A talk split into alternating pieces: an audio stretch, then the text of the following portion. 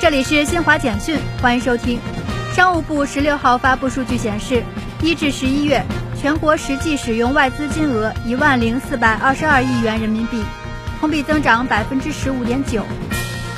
十六号发布的气候变化绿皮书《应对气候变化报告二零二一碳达峰碳中和专辑》指出，我国大部分城市绿色低碳发展水平有了实质性提高。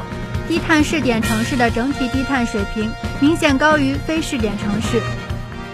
据韩国中央防疫对策本部十六号通报，韩国现存新冠危重症病例九百八十九例，创疫情爆发以来最高纪录。过去一天新增新冠确诊病例七千六百二十二例。以上由新华社记者为您报道。